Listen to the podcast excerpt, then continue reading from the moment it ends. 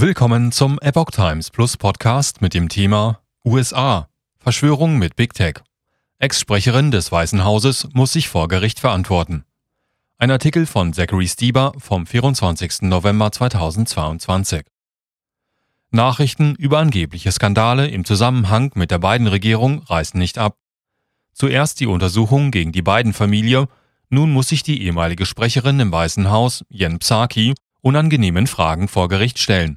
Sie und andere Beamte sollen mit Big Tech zusammengearbeitet haben, um während der Corona-Pandemie unliebsame Stimmen zu unterdrücken.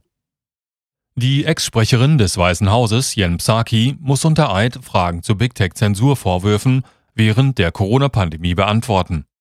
Das entschied Richter Terry Doughty aus Louisiana am Montag, nachdem sie einen Antrag gestellt hatte, um die Vorladung abzuwenden.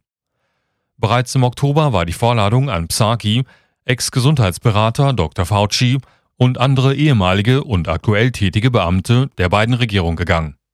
Der Grund? Die Staatsanwaltschaft von Missouri gab bei Gericht an, Unterlagen über eine geheime Verschwörung zwischen der beiden Administration und Social-Media-Unternehmen zu haben. Demnach hätten Staatsbeamte mit Hilfe von Facebook und anderen Big Tech-Unternehmen bestimmte Nutzerkonten und Inhalte unter dem Vorwand der Desinformation sperren lassen. Weitere Zeugen hatten sich der Anklage angeschlossen.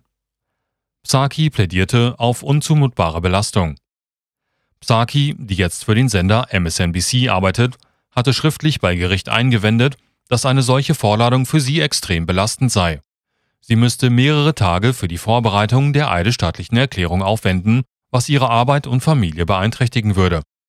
Richter Doughty sah dies jedoch anders. In seinem siebenseitigen richterlichen Ablehnungsbescheid heißt es, die Notwendigkeit festzustellen, inwieweit die Meinungsfreiheit unterdrückt wurde, würde die Belastung aufwiegen. Die Vorbereitung auf eine eidesstattliche Erklärung sei normaler Bestandteil einer solchen Vorladung und zumutbar. Richter lehnte Aussetzung der Vorladung ab. Psaki hatte ihren Antrag bei einem Bundesgericht in Virginia eingereicht. Der zuständige Bezirksrichter Ivan Davis hatte diesen Antrag während einer Anhörung am 18. November abgelehnt und den Fall an Richter Dorty übertragen. Anwälte der beiden Regierungen hatten Dorty gebeten, rasch über den Antrag zu entscheiden und im Falle einer Ablehnung mit der Entscheidung zu warten, damit sie Berufung einlegen könnten.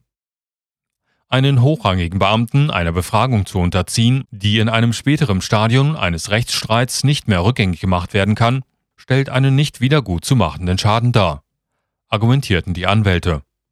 In der richterlichen Verfügung lehnte Doughty jedoch nicht nur Psakis Antrag ab, sondern auch die Einwände der Anwälte. Doughty verwies bei seiner Entscheidung auf Bundesvorschriften.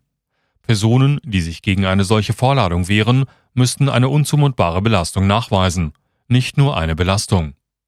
Auch die Generalstaatsanwälte von Missouri und Louisiana bestanden auf die Ablehnung von Psakis Antrag. Ihre Aussagen würden nur den Wunsch aller Vorgeladenen widerspiegeln, dass sie lieber woanders wären, erklärten sie schriftlich. Sie hätten die Befragung bereits zweimal verlegt, um Sagi entgegenzukommen.